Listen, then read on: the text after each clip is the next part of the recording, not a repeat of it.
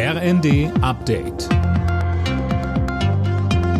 Stündlich neu. Auf den Punkt informiert. Ich bin André Glatzel. Guten Tag. Israel muss mehr tun, um die Situation der palästinensischen Bevölkerung im Gazastreifen zu verbessern. Das hat der Internationale Gerichtshof gefordert. Den Haag verlangt aber nicht, dass der israelische Militäreinsatz sofort eingestellt wird.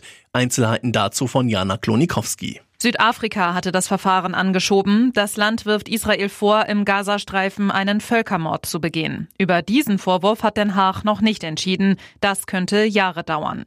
Der Gerichtshof sagt aber, Israel muss sicherstellen, dass alle in seiner Macht stehenden Maßnahmen ergriffen werden, um einen Völkermord zu verhindern und eben auch um die humanitäre Lage zu verbessern.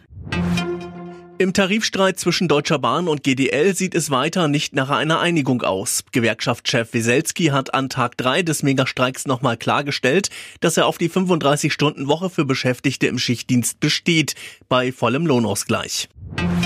Der Rekordkrankenstand im letzten Jahr hat sich wohl direkt auf die Entwicklung der Wirtschaft ausgewirkt. Die wäre ansonsten vermutlich gewachsen und nicht geschrumpft.